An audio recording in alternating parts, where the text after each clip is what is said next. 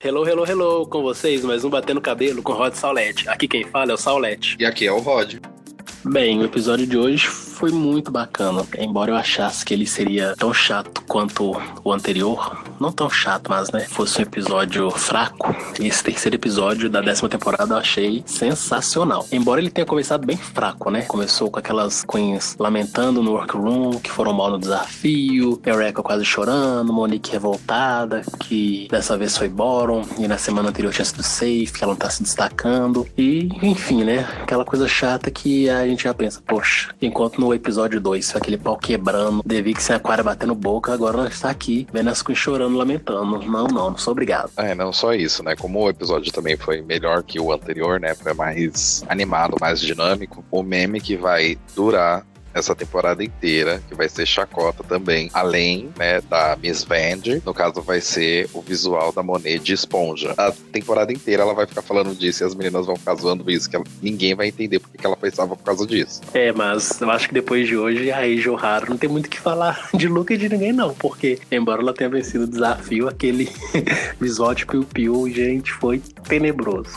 Ok, foi um visual divertido, mas assim, ela quer falar de high fashion, de roupa linda, maravilhosa, aquele piu-piu não foi o melhor look que ela poderia ter desfilado de pena nesse terceiro episódio. Foi um look divertido, mas não foi assim um look uau, fenomenal, não. Isso, isso que eu ia falar, mas eu, eu curti. Não ficou high fashion, mas ficou engraçado e também ficou bonito.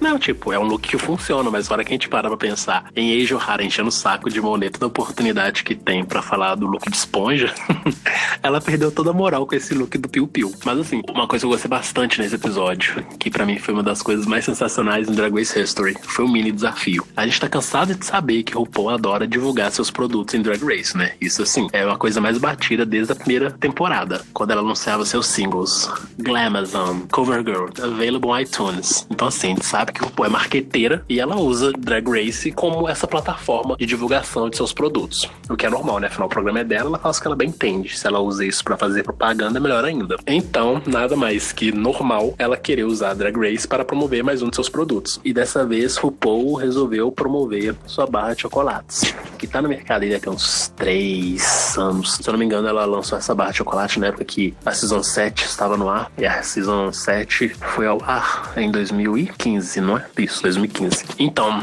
aí o RuPaul resolveu fazer, né, divulgação da sua barra de chocolate no mini desafio da semana. E para isso, as queens teriam, né, que fazer uma montação rápida lá. E aí elas iriam para, tipo, um teste de atuação. E a RuPaul, no caso, seria a diretora do teste. E as queens teriam que interagir com a barra de chocolate e RuPaul falando para as queens o que elas deveriam fazer. A premissa desse mini desafio para mim era assim, horrorosa. Como é que você vai atuar com a barra de chocolate? RuPaul não seja insana, mas para mim funcionou muito bem, porque RuPaul dava cada instrução louca e as queens executavam isso. Achei muito, muito bom, e demais. Para mim todas mereciam vencer, porque foi muito divertido o desafio. Sim, eu também gostei. E uma coisa que eu não tava entendendo do pessoal falando foi a questão de falarem que a voz da RuPaul estava estranha. Eu não tinha reparado isso depois assistindo ao episódio que eu reparei. Mas esse desafio que ela fez foi, assim, bem engraçado. Foi totalmente diferente. Eu também jamais imaginaria como eu, no caso, né, ficaria no lugar das queens, tipo, ah, atue com essa barra de chocolate. Tipo, você é a barra agora. Fala desse jeito. É uma coisa dinâmica, foi engraçado. Foi bem melhor que o desafio da semana passada. Isso com certeza, porque o desafio do segundo episódio teve seus momentos, né? Não foi uma coisa assim, constante. Engraçado do começo ao fim.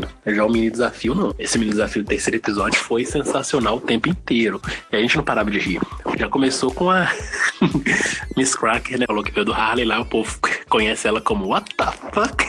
A hora que ela meio que representou esse fuck, né? Tipo, que ser é esse? Eu achei muito divertido. E dali em diante foi uma coisa mais engraçada que a outra. O top 3 que a RuPaul escolheu, né? Que foi Blair. Monique e Monet. Então, a atuação delas para mim foi maravilhosa. A Blair fez uma menina inocente, virgenzinha, que tinha que encenar com a barra de chocolate conforme o RuPaul dava instruções, né? Todas tiveram que fazer isso. E eu acho que ela interpretou muito bem essa menina inocente. E a Monet também me matou muito de rir porque ela fez uma irlandesa. E é engraçado, né? Porque Monet, desmontada, é um homem negro, grandão, bem americano mesmo e tal. Lábios grandes, nariz grandes, passando pra pessoa irlandesa, que normalmente são pessoas brancas, cabelo claro, olhos claros. O mais engraçado que eu acho foi porque ela passou verdade no que ela falava, né? Então, por mais que ela não tenha nada a ver com a pessoa irlandesa, ela falando o que era, a gente acreditava. Então, acho que por isso que ela venceu o desafio, porque ela foi muito bem, muito bem. E a Monique foi completamente sem noção, né? Eu acho que ela roubou a cena da forma que ela interagiu com a barra de chocolate RuPaul. Mas como eu disse, né, pra mim todas brilharam e se eu pudesse eu dava o prêmio para todas, porque eu achei todas muito divertidas. A Aquara me fez rir demais, a Cameron me fez rir. Não, se bem que não, mentira. A Cameron eu nem lembro o que, que ela fez. Eu acho que a, a Cameron é a única. Ai, gente, continua sendo exceção, né? Planta é sempre planta. É, a Cameron ela sempre vai ser planta, porque nesse episódio também não teve muito destaque. Entre as três que ganharam, se fosse pra escolher duas, eu escolheria Monique Monet, porque a Monique me fez rir com aquele sotaque britânico dela que a RuPaul falando que era mais jamaicano do que britânico, né? Na verdade, a RuPaul ainda comentou: Nossa, eu nunca vi um sotaque jamaicano tão ruim. E a Monique não resistiu, riu também. Ai, ai. Não, pra mim foi um desafio maravilhoso. Eu acho que se ele fosse o desafio principal da semana, seria tão incrível quanto, porque foi muito, muito bom. Eu acho que raramente eu ri tanto no mini desafio quanto esse. Porque normalmente mini desafio ninguém leva a sério, né? O povo só faz pra ver quem vai vencer e se é potencial líder e o jogo rola disso. E não sei se você percebeu, mas mais uma vez a RuPaul decidiu colocar como líderes queens que tinham personalidades diferentes. E aí isso ia se mostrar na hora da execução do trabalho. Assim como foi né, no episódio 2, no episódio 3 seguiu a mesma linha, porque afinal de contas todas as queens foram bem, então qualquer uma que ganhasse seria justo. Então acho que eu pôs escolher aquelas que ela percebeu que tinham personalidades bem distintas entre si e os grupos iriam ter que se organizar, flutuar em torno da liderança de cada uma dessas queens. Agora que você falou isso, que eu vim reparar, tinha reparado nisso, que a RuPaul escolheu três personalidades que eram totalmente assim diferentes. Pela escolha que ela fez, até que foi justa, porque foi assim uma das que mais se destacaram. Só que em questão do desafio, pelo que eu reparei, nenhuma das três líderes assim se destacou pelo papel. Se bem que a Blair foi top 3, né? Para mim eu já lançaria só o top 2 mesmo, porque ela foi até que engraçada, foi uma das que se destacou também do grupo. Na verdade, as três se destacaram, menos a The Vixen. Quando a gente olha assim para cada grupo, eu acho que, por exemplo, no grupo da Blair, a The Vixen para mim foi completamente apagada. Não sei nem o que ela tá fazendo ali. Tipo, o grupo era de quatro pessoas, mas para mim no grupo da Blair só tinha três. The Vixen vestiu aquela placa que tinha o nome do app dela, né? The End of Days e acabou ficou só nisso. Ficava só fazendo umas reações de plano de fundo, mas ela simplesmente não apareceu no desafio. E é aquilo, né? Mais que seja um desafio em grupo, cada Queen tem que se destacar individualmente, porque no fim só uma vence. E The Vixen, que desde o primeiro episódio mostra ter uma personalidade forte, uma pessoa que se impõe, eu não entendi como é que ela aceitou um papel tão secundário como esse. É, eu também não entendi, porque, igual você falou, realmente, ela se impõe, ela tem aquela presença de tipo, eu quero fazer desse jeito, eu faço assim, mas como ela não foi a líder, eu acho que isso meio que não deu muita brecha para ela tomar controle das coisas. Eu acho que é, ela pelo... falou assim por essa questão. Também eu acho que não foi ela que tinha dado essa ideia do papel dela, mas não tinha como você se destacar como um, um letreiro. não, velho, tipo letreiro. Letreiro é tipo árvore, rocha em teatro infantil. Só cenário. Não, o papel tinha que ser assim pra Cameron, porque ela já é uma planta, então não ia fazer diferença. É, mas não era do mesmo time, né? É, essa era a questão, mas planta e letreira. É o papel perfeito pra Cameron se destaca. Ai, Cameron, tá fazendo hora isso em Drag Race já. Enfim, mas o grupo da Blair, eu achei que foi bem divertido. Embora eu não tenha achado muita graça na Eureka. Eu achei que a Miss Cracker e a Blair saíram bem melhor. Primeiro que a Eureka tem essa questão de querer aparecer demais, né? Tipo, eu gosto da Eureka, mas acaba que essa forçação que ela tem, sabe, o tempo todo. Ela quer opinar nos assuntos que nem sempre o povo pede a opinião dela e quer mostrar mostrar que o jeito dela é o mais interessante então, nossa, morro de preguiça, morro de preguiça. E a gente, tipo assim, olha que a gente tá assistindo um programa editado de uma hora só. Imagina para as queens que convivem com ela o dia inteiro. Por isso que as queens normalmente evitam trabalhar com ela, né?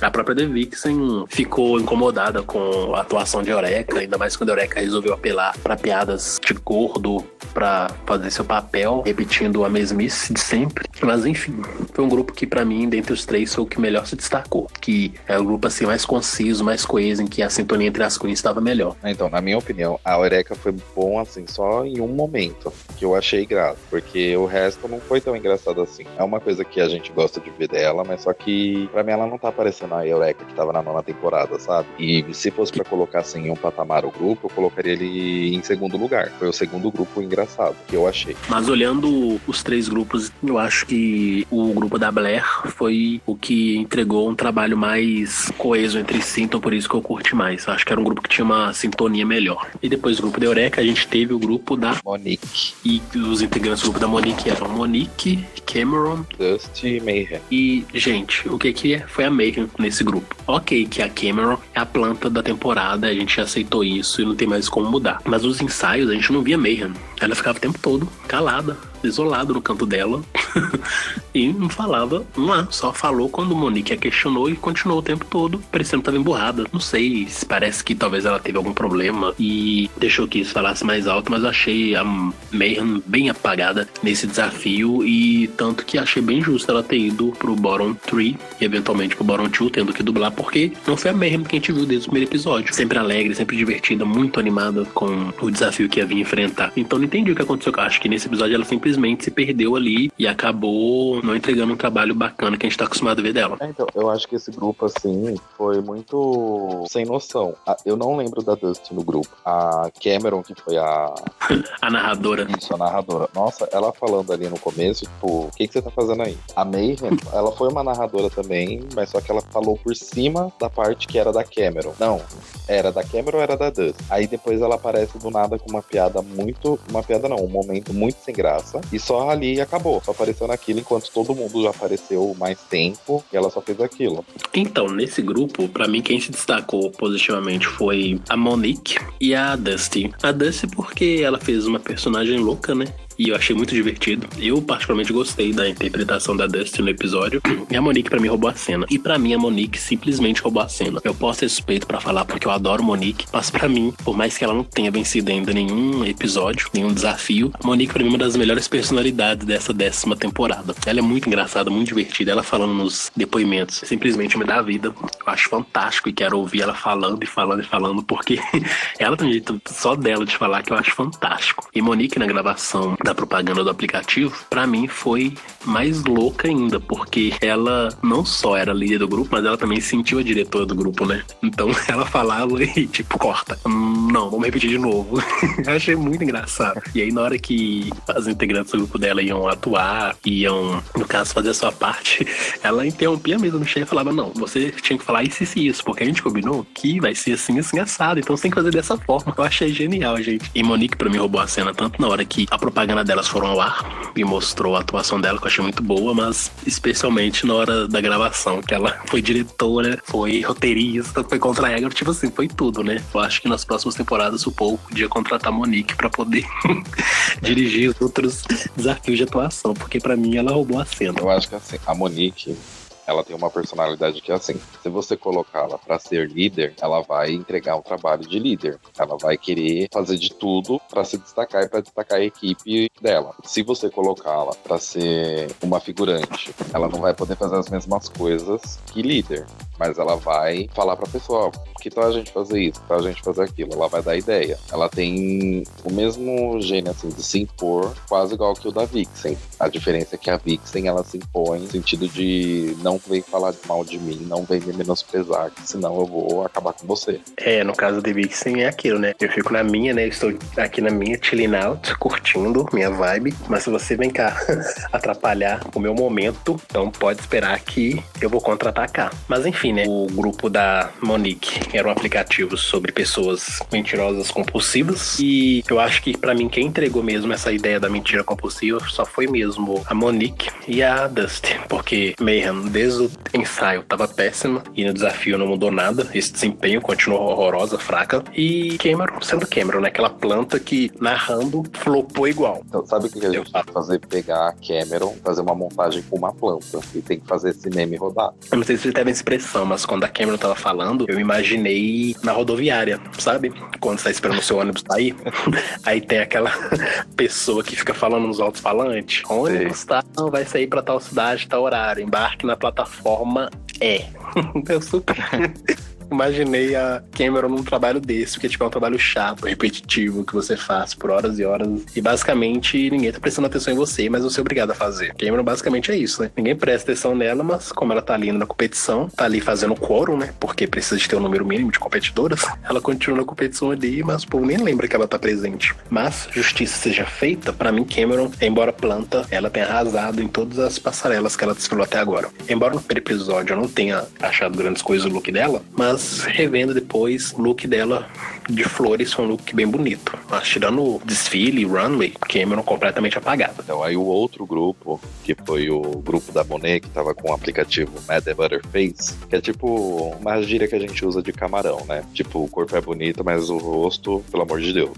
Eu não consegui ficar sério quando a Monet falou pra Asia. Quando levantar, você pisa. Parar nessa posição. E eu chorei de rir. Não, ela tava sensacional. E o que eu acho bacana da Asia O'Hara é que ela é uma Pageant Queen que não se leva a sério também. Se a gente for lembrar um dos nossos podcasts da primeira temporada, de Bater no Cabelo, né, com Rod Saulette, a gente comentou sobre como as Pageant Queens são hilárias, cômicas, muito engraçadas. E isso, no caso, a gente tava comentando sobre Kennedy Davenport, que ela era muito engraçada, muito divertida. E no episódio The Bachelor, no terceiro episódio do All Stars 3, ela mostrou esse seu lado cômico, que a gente adorou. Se não foi o terceiro, foi o segundo episódio, enfim. Só sei que a Eiji Ohara também tem essa mesma coisa, né? Ela é pageant, é séria, mas na hora de se jogar na comédia, ela se joga sem medo. Diferente de outras queens, que embora não sejam pageant, acabam se levando a sério demais no que elas propõem sua arte e na hora de atuar, mostram um trabalho bem ruinzinho. E aí já não, né? Ela foi lá sem medo e se colocou como feia. E eu não sei se você lembra, mas teve uma temporada, talvez seja a sétima mesmo, enfim, não, não foi a sétima não. Ah, tá, lembrei. Foi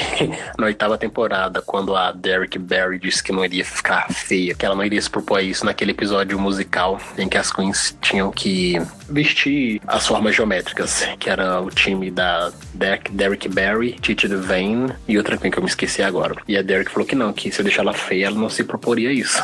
e nesse caso, quando a gente vai pensar no time da Monet, a Yuhua já começou sacaneando com o grupo, né? Enquanto as queens estavam se montando, a própria Aquaria, que tá sempre impecável, sempre bonita, não hesitou em nenhum momento em fazer uma maquiagem que a deixasse feia de verdade, colocando próteses no rosto, né? Pra fazer uma bochecha caída, o nariz grande. A Yuhua lá fazendo a maquiagem que não desvalorizava, no caso, sua beleza, que não a deixava feia. E as coisas falaram, Não tá feia, você tem que colocar mais elementos aí, que deixa seu rosto feio. Ela, não, não, pra mim tá ótimo. E ela começou a implicar com a galera, então assim, pra mim nesse momento já fiquei puto com a Iruá. É um trabalho em grupo, você tem que trabalhar pelo grupo. A sua atuação é individual, mas tem que pensar no todo. E ela meio que ficou desconexa, né, do grupo dela, e ela foi fazendo os trem da cabeça dela, e isso meio que acabou prejudicando, né? E isso fez ela cair no bottom tree. Mas aí Johara, por outro lado, simplesmente se jogou no desafio e não teve medo de nenhum momento, né? Se ficar feia e fazer papel de boba, trouxa. E esse era o objetivo do desafio. Ou tem que lembrar que Drag Race também é comédia, gente. Drag Race é mais comédia que outra coisa. Eu não sei porque quando você tem oportunidade de fazer graça, você fica fazendo séria.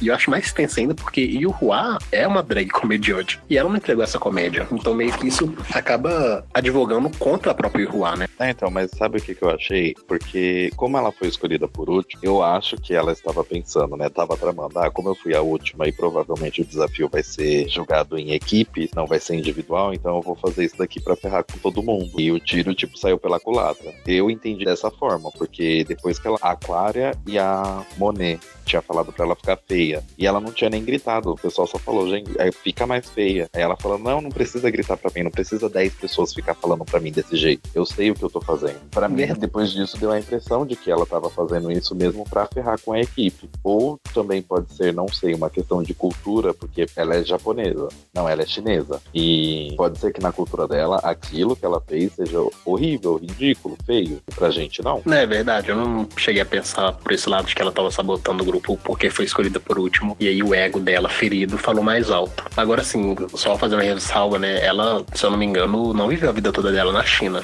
Ela viveu só a infância, depois ela mudou para os Estados Unidos onde passou uma parte da sua vida. Então, não sei até que ponto a influência asiática teria aí na vida dela, pra percepção dela do que é feio e bonito. Agora, quanto à postura dela no desafio, isso é fato, né? Ela estava simplesmente suportável e não só na hora da maquiagem. Se você for voltar um pouco mais, na hora que as queens, né, no primeiro bloco mesmo, estavam lá conversando sobre a personagem que cada um interpretaria, as falas e tudo mais, enquanto Monet estava reunida né, com sua equipe jogando ideias, aí Rua tava bombando todas, né? Ah, isso não é legal, isso tá chato, isso é não sei o quê. E a Monet até falou no depoimento dela, poxa, a gente tá aqui nesse momento para poder trocar ideia, para poder desenvolver a nossa propaganda, né? A nossa peça publicitária. E, a, e o Rua só fica me cortando, só fica bombando as ideias. E tipo, gente, é uma das coisas que eu mais odeio é se eu tô fazendo trabalho em equipe, que a gente tá no processo ainda criativo de desenvolver as ideias. Alguém que não contribui com nada fica simplesmente ali mandando negatividade pro trabalho, sabe? Só botando defeito. Ah, não, isso não tá legal, isso tá ruim. Ah, não curti desse jeito. Mas a pessoa não dá uma ideia, tipo, ah, vamos fazer tal coisa assim? Não. Ela simplesmente bota defeito no que as outras estão apresentando. Então, pela sua teoria de que ela podia estar tá sabotando no grupo, né? Porque foi a última a ser escolhida. Isso aí se mostrou desde o início do desafio. E quando a gente para pra analisar a postura de Rua, desde o momento que ela integra o seu grupo e eles começam a planejar como seria o desafio, né? Como seria a atuação delas, ela desde o início estava sabotando mesmo. Então talvez o ego ferido dela começou a falar desde o início, mas foi aquilo, né? Ela tentou sacanear com o grupo, mas a maior sacaneada foi ela mesma. É uma coisa tão óbvia que quando elas estão discutindo sobre o roteiro que passam para elas, tipo, apresentar o seu aplicativo, é qual o nome do seu aplicativo, essas coisas, tanto que aí ela tava tão perdida que ela falou, tá, qual vai ser o nome do nosso aplicativo? Parece que ela tipo, jogou tudo pro alto, nem escutou a RuPaul falando o nome dos aplicativos de cada grupo. Para mim, foi por causa disso. E também um outro fator que me levou a pensar isso é que ela é de Nova York. Nova York é uma cidade grande. Pessoas de cidade grande, não tô generalizando, mas uma grande maioria, ela se espelha nas outras. Por exemplo, se você tá bem no trabalho, você tá sendo super elogiado e alguma outra pessoa, que no caso poderia ser a Johannes, fica com inveja, então vai fazer alguma coisa para te prejudicar. E isso é o que tem em cidades grandes, porque como eu moro em São Paulo, eu vejo isso todo dia, principalmente no meu trabalho. Então, esse foi um dos fatores também que me levou a achar que ela tava querendo prejudicar todo mundo. É, talvez não seja uma questão de cidade grande, mas é uma questão corporativa, né? Se a gente for pensar assim, as drags de Nova York chegaram em peso na décima temporada, cinco ao todo.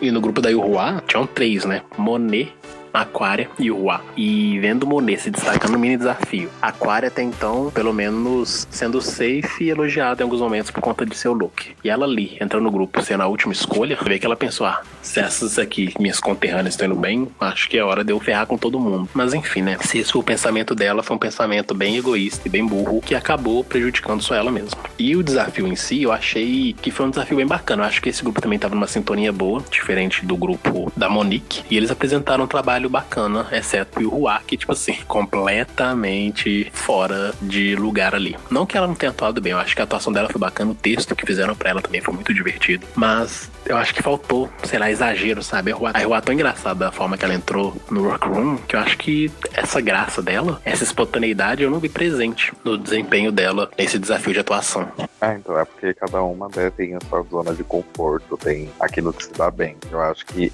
ela podia ter tirado um bom proveito desse desafio de atuação e produção para ela ter feito uma coisa dela, né? Ela poderia, sei lá, ter, não sei, tipo, criar alguma coisa para insultar não insultar, mas o que a comédia dela passa a ser uma comédia igual a, a da Bianca. Ela precisa insultar alguma coisa, falar alguma coisa assim pra deixar engraçado. Ela podia ter feito muita coisa diferente. É, mas o problema é que se a Iruá começou esse desafio focando em sabotar o próprio grupo, ela acabou se concentrando no que não devia e o que deveria, que era compor um personagem legal que demonstrasse essa veia cômica dela, ela acabou não fazendo nada disso e se deu mal. É uma coisa recorrente em Drag Race isso, né? Drags que vão mal naquilo que é a zona de conforto delas. A zona de conforto da Eruá seria comédia, mas ela não entregou comédia nesse desafio. A própria Aquária que não é comediante, saiu mais divertida do que ela. E a Eijo Hara simplesmente roubou a cena todinha do grupo dela, né? Eu acho que se a Eijo Hara não tivesse ali, o grupo dela seria completamente esquecível, mas a Eijo Hara simplesmente foi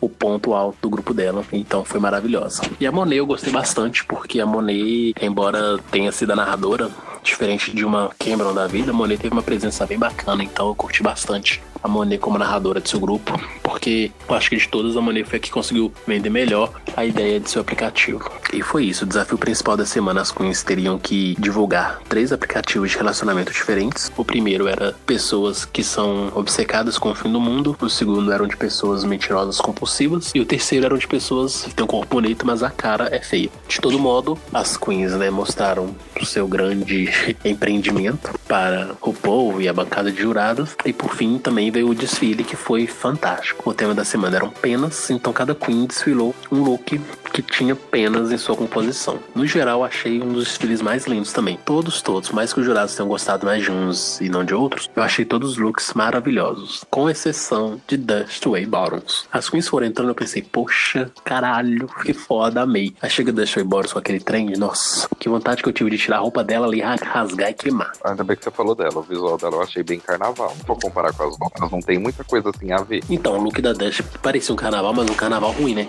O look dela parecia de uma escola de samba que tava querendo subir pro grupo especial. Porque, nossa, que look horroroso. Então eu curti. Pra mim foi o pior de todos. Na verdade, o único que eu achei ruim, porque os outros eu gostei bastante. Gostei muito, especialmente o da Cameron, Porque, né, igual eu falei antes, a Cameron, ela pode ser uma planta. A gente simplesmente esquece que ela existe ali, mas a hora que ela pisa na passarela, pelo menos nesses três episódios que a gente teve até agora, ela só teve look destruidor. Só look foda de nos deixar assim, sem fôlego. Então, nesse caso, parabéns, Cameron, você arrasou muito. É, esse visual dela também me lembrou a, a, passarela da sétima temporada, das Queens Barbadas, porque ela fez um negócio assim no, no maxilar que ficou parecendo barba. E, e realmente, o visual ficou muito bonito. Nossa, a hora que eu vi a Cameron, eu pensei, gente, isso é uma barba mesmo proposital ou é só maquiagem que dá a entender que é barba? Eu também fiquei muito na dúvida se era barba ou não, mas de qualquer forma, a composição do look dela no geral foi muito, muito linda. Eureka também. Eureka, inclusive, achei muito divertido porque, assim, eu achei ótimo que nos dois primeiros episódios, Eureka tava com uma peruca baixa, né? Não era aqueles capacetes que ela usava muito na nona temporada. Mas aí,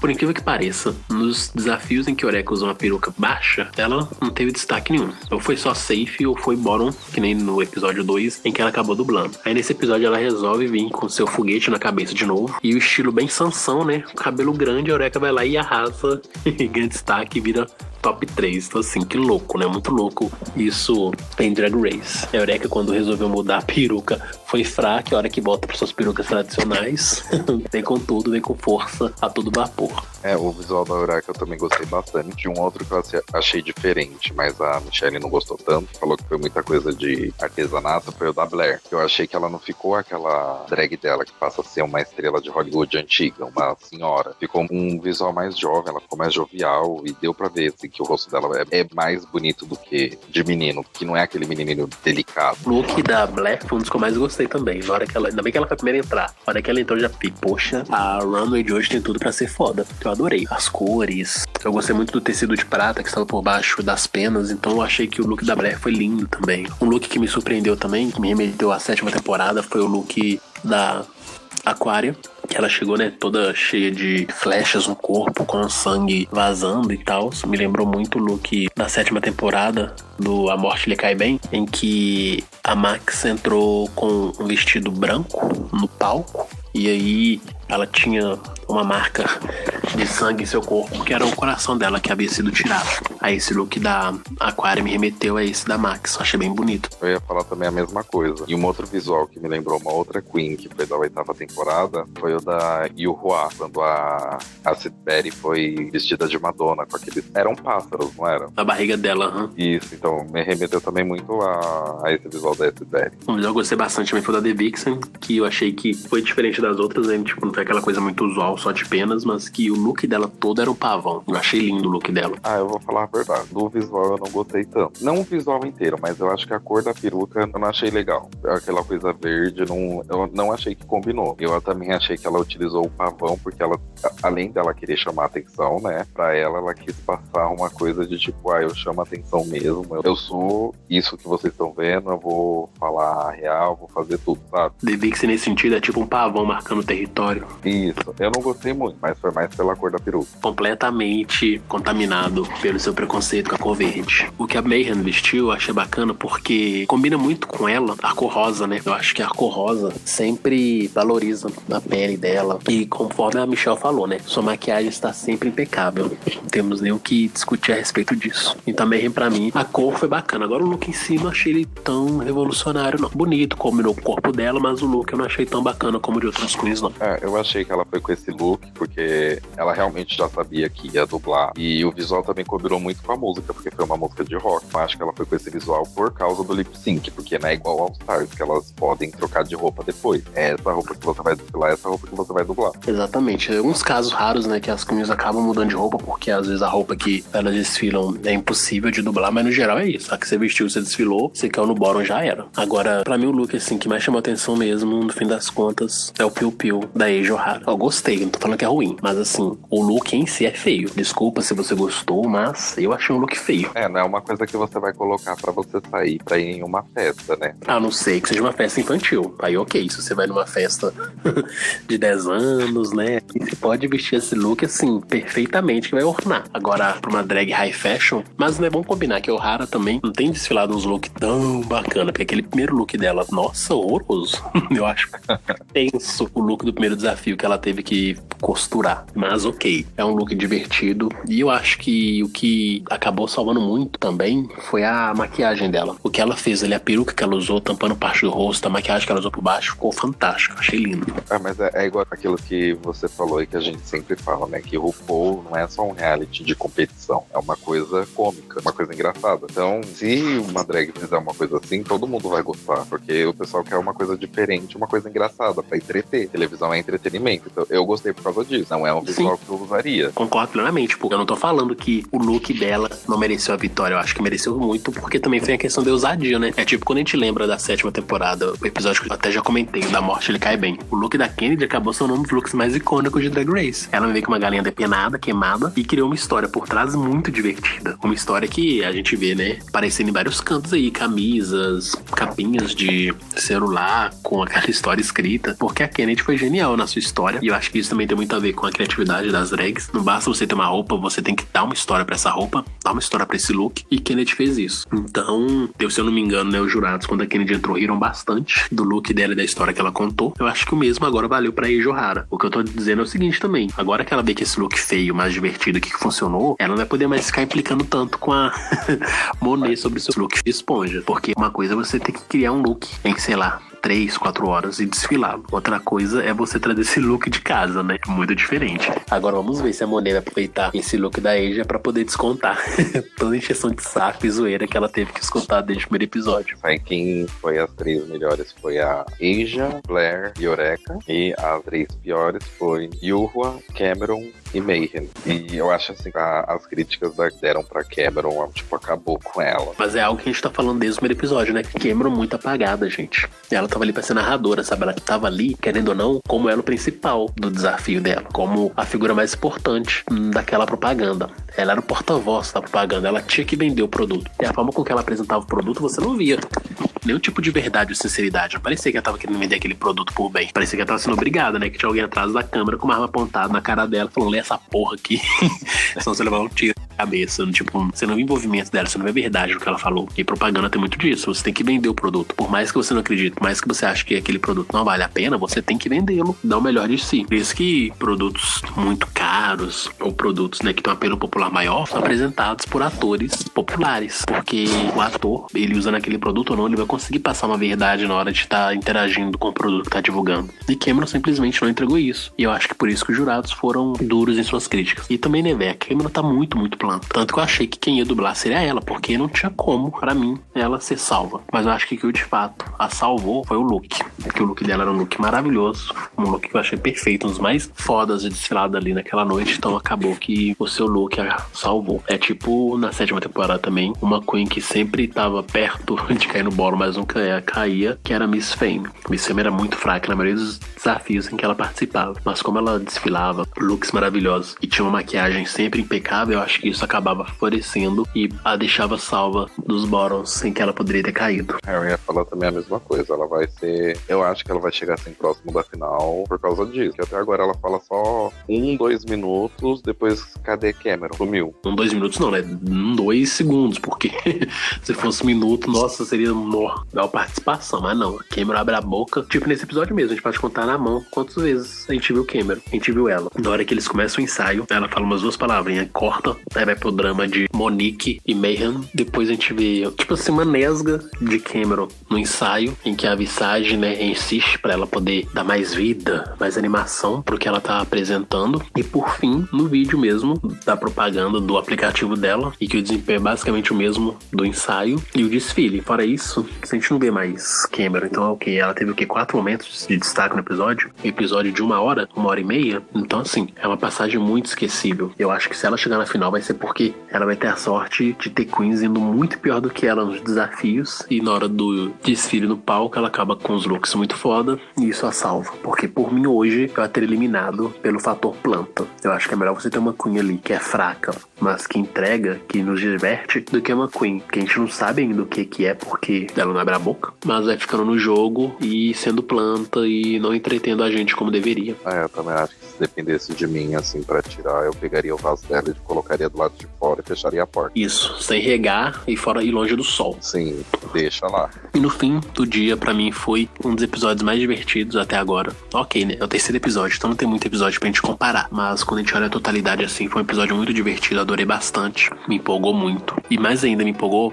pelo fato de ter acontecido uma coisa histórica em Drag Race. Terceiro episódio seguido em que uma Queen negra vence. No primeiro episódio a gente teve Mayhem vencendo, no segundo a gente teve The Vixen, e agora no terceiro a gente teve Eiji Ohara vencendo. Isso nunca aconteceu em Drag Race. Três queens negras diferentes vencendo três episódios seguidos. Então, para mim, é uma marca assim, histórica que deve ser celebrada, deve ser lembrada sempre. E como eu sempre né, sou Team Pretas, torço muito para que no quarto episódio mais uma Queen negra venha vencer. Quem sabe não seja Monique ou Monet, né? Que estão aí tentando muito, mas por enquanto não conseguiram o seu momento ao sol. É, como a prévia do próximo episódio passou e a gente viu que vai ser um ball, elas vão ter que fazer três visuais. Eu tô esperando muito que a Monique ganhe, porque eu achei ela um pouco injustiçada no primeiro episódio, né? Com aquele vestido de cartas que ela fez. Eu espero não. que ela faça um vestido à altura ou melhor para ganhar o desafio. Achei Monique muito injustiçada nos dois últimos episódios, porque para mim, no segundo episódio, ela não merecia ter sido bottom three. Eu acho que ela foi bem no desafio, para mim foi uma das melhores do grupo dela. Não entendi a avaliação esquecível que os jurados deram para ela. E nesse terceiro episódio, para mim, ela também foi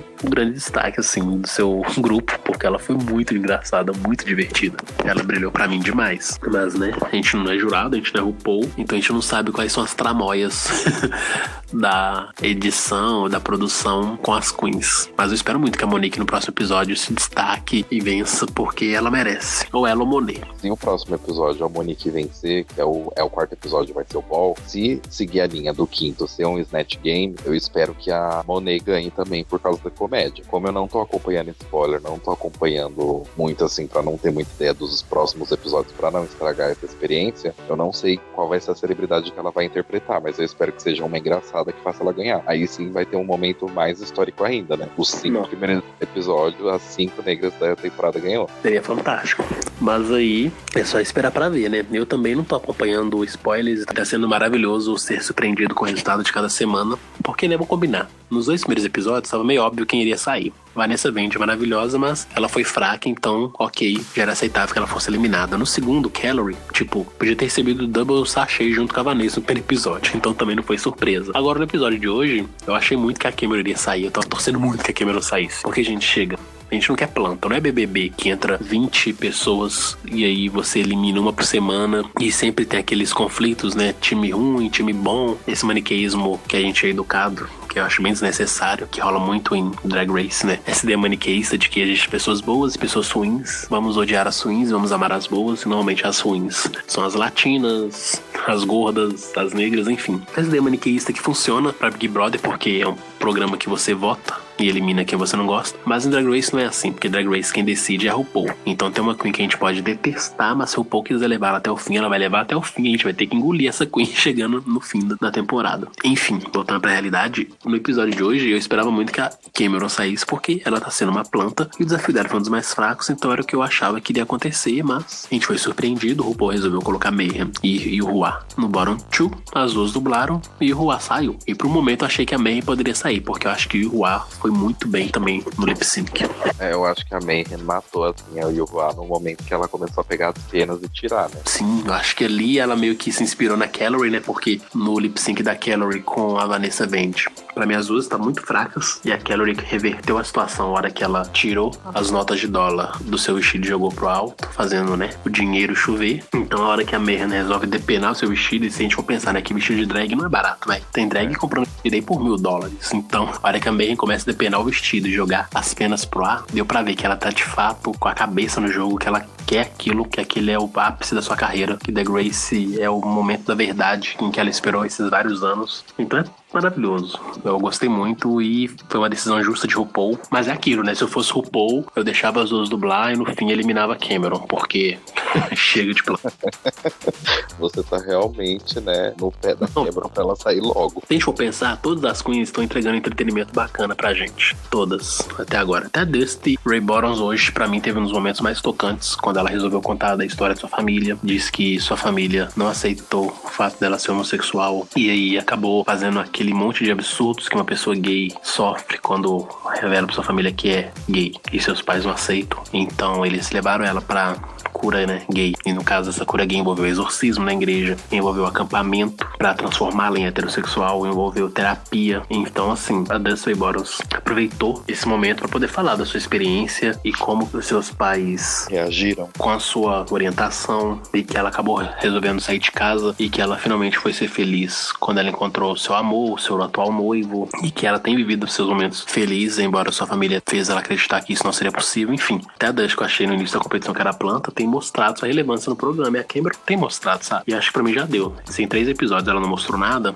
já pode ir embora. Chega. Achei o Darling. E o Rua, depois de ser eliminada, aquele chororô que a gente tá acostumado, e mandar sua mensagem, acabou o episódio e nós vamos para o Untucked. E eu acho que o Untucked dessa décima temporada tem sido simplesmente fenomenal porque ele trouxe para nós de volta os dramas que a gente via nas primeiras temporadas. E nessa, o drama veio com tudo. O drama né, entre Aquaria e The Vixen. Quando as queens estavam se preparando para ir no palco principal, desfilarem seus looks de pena, Aquaria resolveu incomodar The Vixen dizendo que se o melhor look drag dela não pertencia a ela, era um look emprestado, tinha algum problema aí. E no caso, Aquaria está fazendo referência ao fato de The Vixen ter usado uma peruca que ela pegou com a Monique. Elas falaram isso depois no Tank que ela havia trocado com a Monique, dando uma peruca cara pra Monique. Ela falou isso no começo do Untucked. E aí a The Vixen pegou peruca com a Monique e as duas acabaram fazendo uma troca. De qualquer forma, a Aquaria achou que não foi justo a vitória de The Vixen no episódio 2 por conta disso. E ela acha que, né, que não estavam sendo avaliados os looks nesse sentido, já que The Vixen venceu com um look que nem era 100% dela. E a The Vixen não gostou da insinuação da Aquaria e foi tirar satisfação com ela. Porque ela tava falando aquilo, sendo que, tipo, não era problema dela. E aí as duas começaram a bater boca no workroom, mas no primeiro momento acabou que elas foram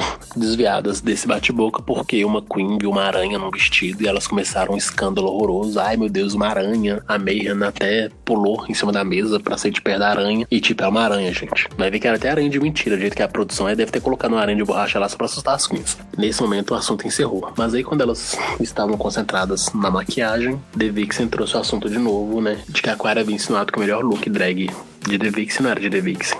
E a The Vixen já tinha dito no primeiro episódio que tava ali para lutar. E se alguém mexesse com ela, ela ia até o fim dessa treta. E a Aquaria começou a discutir com The Vixen. E conforme The Vixen articulava, né, seus motivos de não entender o porquê da Aquaria ser incomodada com o seu melhor look drag, a Aquaria, em vez de tentar dialogar com The Vixen, começou a mandar The Vixen calar a boca. E aí The Vixen simplesmente não aceitou. Voltando um pouco né, na parte do que tava lá na briga, que a Aquaria depois fez todo aquele drama, saiu da sala de trabalho. Assim, o único problema que eu tenho com a The Vixen é a maneira dela falar, a maneira dela pôr a ideia dela. Porque uma coisa é você se defender e sabendo falar na sua hora certa. Ela se defende, ataca. Óbvio, porque ela vai atacar a pessoa porque a pessoa atacou primeiro ela, ela só tá se defendendo. Seria melhor se ela falasse um pouco mais contida, sabe? Sem querer ficar atacando pedras e blocos na pessoa. Falasse mais contida, deixasse as pessoas falar, igual uma parte do Untucked que ela tenta, a Miss Cracker tava tentando falar, e ela toda hora falava por cima, cortava ela. Uma coisa é você falar direito, igual quando ela reclama da, da Eureka, que a Eureka tende a falar demais. Ela praticamente é a Eureka falando demais nesses momentos. É, mas eu já discordo de você, porque eu acho também que a gente tem que pensar no histórico de cada pessoa, né? No histórico de vida de cada um. Na sétima temporada, depois que a Jasmine Masters foi eliminada, ela recebeu muito ódio do fandom. Muitos ataques racistas, muitas ameaças de morte. E por conta disso, ela havia decidido naquele momento, né, não se relacionar mais com pessoas brancas, porque ela havia dito que pessoas brancas só fizeram sofrer. E ela acabava respondendo muitas pessoas de forma que as pessoas leem como grosseira, como arrogante e tal. Mas quando você vive numa sociedade racista, e você se sente atacado o tempo todo, a sua reação agressiva acaba sendo nada que um reflexo, uma reação mesmo das opressões que você sofre. Então a gente não conhece a história da The Vixen, a gente não sabe o que ela sofreu, o que ela passou. Então não acho que a Vixen, por esse histórico de vida que a gente não conhece dela, deva mudar a forma com que ela fala ou age, porque isso vai além do que a gente entende dela. E o que ela falou na hora que ela tava discutindo com a Aquária no Untucked é real. A Aquária fica se fazendo de coitadinha de vítima, porque a narrativa que a Aquária quer passar é essa, de que a The Vixen é a drag negra, odiosa, raivosa, agressiva, enquanto a Aquária é a menininha branca, inocente, coitadinha que precisa ser protegida, a vítima. E não é isso. Quando a The Vixen jogou a Aquaria debaixo do ônibus no segundo episódio, foi porque a Aquaria falou mal da Mix Cracker nas costas e na frente dela estava atuando de que não, não tô nenhum problema com a Miss Cracker, a gente se dá muito bem, as pessoas que incomodam demais em falar que a gente se parece. E a The Vixen achou que isso era bullshit, né? Era besteira e resolveu jogar na roda o que, que havia rolado, desmascarando a Aquaria e suas duas caras. E dessa vez acho que continuou rolando isso, sabe? Tipo, por mais que ela pareça agressiva, isso para mim, que também sou negro e já fui interpretado assim de várias vezes, conforme eu conversava com as pessoas e vendo me taxar de, ah, você é agressivo, você é assim, você é assado, depois de tentar conversar com a pessoa várias vezes de forma educada e ela não me dá atenção, nas horas que eu resolvo ser mais enérgico. Aí ela presta atenção, mas me rotulando de um monte de coisa negativa, para mim, com a Devix ocorre o mesmo. Ela sofreu algo em sua história do passado, talvez a gente venha saber isso, talvez não, enfim, né? Vamos continuar acompanhando. Mas ela percebeu que a Aquária tem essa personalidade forte igual a dela, mas a Aquária gosta de fazer de coitadinha e gosta de provocar as pessoas e pular fora. Mas só que com a Devixen não é assim. Se a Aquária começou, então ela vai aguentar até o fim. Então por isso que a Devixen expôs e disse que coisas que disse da forma do que disse, porque é o jeito dela ser. E no fim das contas, ainda acabou, né, falando que não, eu não quero que você passe no meu caminho, então me deixe em paz. Eu acho que a mensagem que melhor que ela passou foi essa mesmo. Não, sim, mas eu não, eu não tô falando assim que ela não deve falar desse jeito, mas eu tô falando enquanto a conversa está no tom, tipo, num tom igual para todo mundo, ninguém precisa gritar. Ela tava querendo gritar, expor mais ainda de uma ideia, enquanto uma outra pessoa só tava passando, expondo um, uma outra visão do que ela tinha. Não tô falando que ela é errada, eu vejo muito você nela, porque você também comenta ainda muitas coisas de Drag Race que nenhuma outra comunidade daqui do Brasil comenta. Você tem essa visão por você ser negro, você tem a mesma visão que ela tem. Eu concordo também com a visão que ela tava falando de da Aquária querer fazer, se fazer de coitada só por causa disso. E a gente já conhece, já, já tem 10 anos de Drag Race, a gente então conhece como que é o fandom. Eu concordo dela ter falado aquilo pra ela, tipo, não vem fazer, não vem fazer esse drama todo, só me deixa em paz. O que eu não concordei é, por exemplo, uma outra pessoa, igual a Miss Cracker tava falando, outra pessoa tava falando a Monique, e ela tem que ficar falando por cima, sabe? Mas é que nem a própria Monet falou, tipo, eu entendo onde você vem, e por isso que eu não intrometi na forma que você está se expressando, porque eu acho que o incômodo da Devix era tão grande com a Aquária que ela não queria que ninguém saísse defesa da Aquária, porque a partir do momento que a Miss Cracker fala, né? Ah, mas eu acho que você não precisa falar assim, falar assado, mas naquele momento a The Vixen estava tratando com a Aquária. Então a forma que ela trata a Aquária é problema dela, sabe? Tipo, as outras queens não tem que intrometer. Tanto que você reparar, quando a The Vixen conversa com as outras queens, ela conversa elas no mesmo tom. Ela não eleva a voz, não fala em tom de ameaça, né? Conforme a Aquária quer fazer parecer. Eu acho que naquele momento a Miss Cracker acabou intrometendo numa briga que não era dela.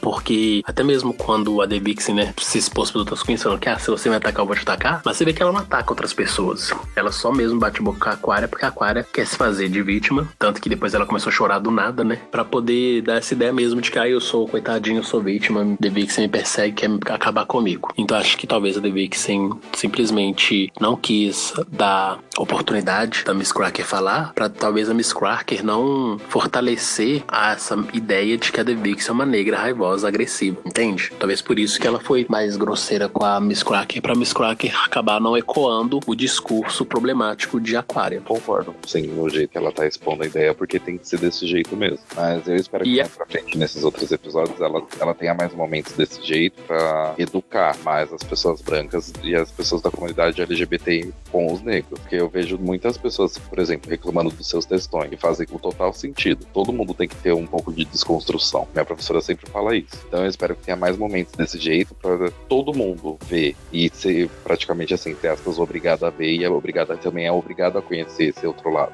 É porque muita gente acabou criticando ainda mesmo a The Vixen falando que ela falou, e eu vi no comportamento de gente, né, no próprio Twitter, reforçando a ideia de que não, mas a The Vixen é chata mesmo, a The Vixen tá passando dos limites. Mas é aquilo, né? Tudo que uma Queen negra faz, ela é avaliada dez vezes mais do que uma Queen branca. Se fosse a Aquaria gritando com a The Vixen, todo mundo ia falar, isso aí, a Aquaria arrasou, mas como é The Vixen gritando com a Aquaria, se fazendo de coitadinha chorando, o povo já acha que, não, poxa, não precisa ser assim, The Vixen passou os limites. Por quê? Porque quando se trata de queens brancas e queens negras, há um padrão diferente de exigência. Então, Drag Race acaba sendo um reflexo, né, dessa nossa sociedade, e não só um problema da comunidade LGBT, mas é um problema da sociedade no geral, que é uma sociedade que cresce no meio racista, então ela vai reproduzir essas questões racistas. Então, quando a The Vixen coloca a Aquaria contra a parede, ela quer resolver a treta com a Aquaria sozinha. E se outras queens ali intrometendo, acaba que isso mina, sabe? Esse momento tete a tete, né? Esse momento de enfrentamento entre a Aquaria e The Vixen. Porque se você vê, a Aquaria nem tenta se defender. E aí depois outras queens acabam falando que a postura de Aquaria é uma postura problemática. Que ela faz piadas que as queens não entendem normalmente. E ela tem uma postura de superioridade que acaba incomodando as queens. Porque a Aquaria passa uma imagem de que é melhor que as queens. E isso incomoda as pessoas mesmo. Tanto que a Dusty falou que embora elas se conhecessem fora do reality, por causa do cenário drag de Nova York, a Dusty nunca considerou uma amiga. A Monique aponta que as piadas de Aquaria são piadas que ela não consegue captar a graça que a Aquaria vê. E que ela acha que é problemático mesmo essa postura de superioridade da Aquaria, em que coloca as outras queens como piores do que ela. Então, assim, foi um momento em que as queens puderam dizer algumas verdades pra Aquaria e que eu espero que a Aquaria acorde pra vida e perceba que tem problema nas atitudes que ela tem tomado, nas atitudes que ela tem deixado refletir dentro do programa. E aí a gente vai ver, né, como que vai desenvolver no decorrer, porque a The Vixen tá firme em sua decisão. Quem brigar comigo, eu vou brigar de volta. Porque igual ela falou, né, eu fico na minha. Se você me tratar bem, eu vou te tratar bem. Mas a partir do momento que você resolve me atacar, eu vou voltar até você e te atacar mais forte ainda. Enfim, né, se você sabe que aquela Queen X não vai abaixar a cabeça e não vai aceitar nenhum tipo de desaforo, então melhor você não pisar no calo dela. E eu acho que, então, pra mim, essa é uma boa oportunidade da The Vixen denunciar o comportamento do fandom em geral. Eu acho que por mais que a Aquaria seja chato e tudo mais e tenha esses problemas, a mensagem da The Vixen, pra mim, ela é muito importante por ecoar na fanbase de Drag Race. Esses padrões que as pessoas colocam sempre tá achando a Queen negra de agressiva e a Queen branca de vítima, coitadinho. Foi o que rolou com a Kennedy né, na sétima temporada. Ela era a Queen negra agressiva, não só ela como Jasmine, enquanto Miss Fame, Max, Pearl, Violet, até mesmo Katia eram as coitadinhas que tinham que ser protegidas dessas duas queens negras terríveis. Mas enfim, Drag Race sempre trazendo mensagens importantes quando a gente menos espera, né? Porque quando o Untucked volta com todo esse drama, a gente só vai ver barraco. Mas acaba que esse barraco, no fim das contas, traz uma mensagem que precisa ser dita e precisa ser discutida e absorvida. Eu tô achando assim que você ainda deve ter conversado ainda com a Devixen antes, porque você falou que já conhecia ela, pra ela também passar mais dessa mensagem de empoderamento da comunidade negra. Eu acho que mais que empoderamento é mais uma denúncia, né? Mas não, nunca troquei ideia com a Devixen, não. Meu sonho, inclusive. Mas não, não dessa vez. E no mais, outro ponto bacana também do Untucked foi o fato das queens terem apontado, né, que possivelmente aquelas drags que estavam no bottom tree iriam culpar suas líderes de equipe pelo fraco desempenho, por elas terem caído ali. E dito e feito, as queens acabaram culpando Monique, né, pelo seu desempenho, tanto Mayhem quanto. Quem que era a outra, gente? Além da Mayhem? Mayhem e o Roy Cameron. E aí a Mayhem disse que acabou ficando com o papel que a Monique havia estipulado, mas não que era o que ela queria fazer. E aí, quando elas falaram disso no Untucked, a Mayhem tentou se defender, falando que não, mas não foi isso que me rolou, você não escolheu isso, eu quis só ser uma boa integrante da equipe. E acabou que elas não renderam muita discussão, mas a gente percebeu que ficou uma mágoa ali, né, da Mayhem com a Monique. Mas quem trouxe essa fofoca foi a Eureka, né? A Eureka, desde a nona temporada, sempre fazendo fofoca, sempre causando intriga, né? sempre falando demais. E trouxe esse assunto pra baila. Mas é normal, né? Sempre que alguém fica no palco para ser eliminado, se é por conta de trabalho em equipe, eles sempre vão culpar alguém da equipe. Ninguém aceita que foi fraco e que precisa melhorar. Resumindo, todo o episódio principal foi bom. O Untucked voltou a ser aquele Untucked que a gente gosta, que tem barracos e babados. E o mais bacana, assim, do Untucked tá com esses barracos, com esse quebra-pau, é que, se a gente for reparar, não tem nenhuma Pink Furry Box, nenhuma caixa peluda rosa com algum tipo de jogo que faz as queens acabarem tretando entre si. É simplesmente o bate-boca pelo bate-boca. É uma treta que as queens tiverem em algum momento do episódio que elas resolvem ali no Untucked. E eu acho bacana, porque de certa forma elas não levam, né, essas mágoas no decorrer do episódio, no decorrer da temporada. E assim é bom que sempre vai surgir uma treta nova para elas poderem resolver eventualmente, trazendo drama e trazendo diversão pra gente poder assistir. Porque eu acho que no fim das contas a gente tem sempre que focar nisso. Drag Race é um programa de entretenimento que tá aí para nos divertir. Eu não odeio a Aquária, eu acho que ela tem sido meio chata mesmo, meio palhaça com essas coisas de se fazer de vítima, mas é o jogo que ela escolheu pra si, pra ver se destacava e ia longe, mas que a The Vixen já desmascarou. E agora ela vai ter que pensar uma nova narrativa pra si. Mas eu acho que é isso aí. O negócio não é odiar as queens. O negócio é você amar ou odiar o jogo. Que a gente tá aí pra assistir Drag Race. Porque, querendo ou não, essa primeira temporada vem aí, mantendo, né, RuPaul e Michelle Visage, que a gente acredita que são as almas fixas do programa. E vão vir novas queens que a gente vai aprender a curtir, assistir. Então não tem por que odiar o jogador, odeia o jogo, porque é o jogo que faz tudo acontecer, que movimenta toda essa atmosfera de Drag Race que a gente adora. É, eu acho que a RuPaul e a Michelle vai ser muito difícil sair assim do programa de uma tá e outra não tá, né? Porque elas são carne uma. Exato. Então, simbora, né? Aguardar. Próximo episódio vai ser um episódio de costura. E a gente sempre sabe que em episódios de costuras reservam boas surpresas. Seja de queens que não sabem costurar, seja de queen que acaba perdendo tempo, queen que exagera na costura. Enfim, vai ser um episódio bacana e eu tô ansioso. É, eu também. Vamos, vamos aguardar pra ver quem vai ser a Shangela dessa temporada. Só me assustou uma coisa. Normalmente o Ball é um dos últimos episódios. Como assim o RuPaul colocou ele como quarto, né? Verdade, ainda bem que você comentou. Eu tinha esquecido de falar nisso. E, e fora que tem, tem 11 drags agora. Como que vai passar tudo isso? Acho que vai ser tipo assim, os 10 primeiros minutos iniciais delas no workroom, depois o resto só passarela, né? Imagina, três looks de cada uma. É coisa demais. 11 queens, gente, tipo 33 looks. Tem que avaliar os 33? Nossa. É Mas vamos que vamos, né? Drag Race tá aí é pra nos chocar mesmo, é pra quebrar o código que a Sasha Bell desvendou. por hoje é só. Muito obrigado por nos ouvirem e não se esqueçam de se inscreverem no nosso canal e curtirem nossas redes sociais, Fusco News e Draglicious. Links na descrição. Aqui quem fala é o Saulete. E aqui é o Rod. E até o próximo Batendo o Cabelo com Rod Solete.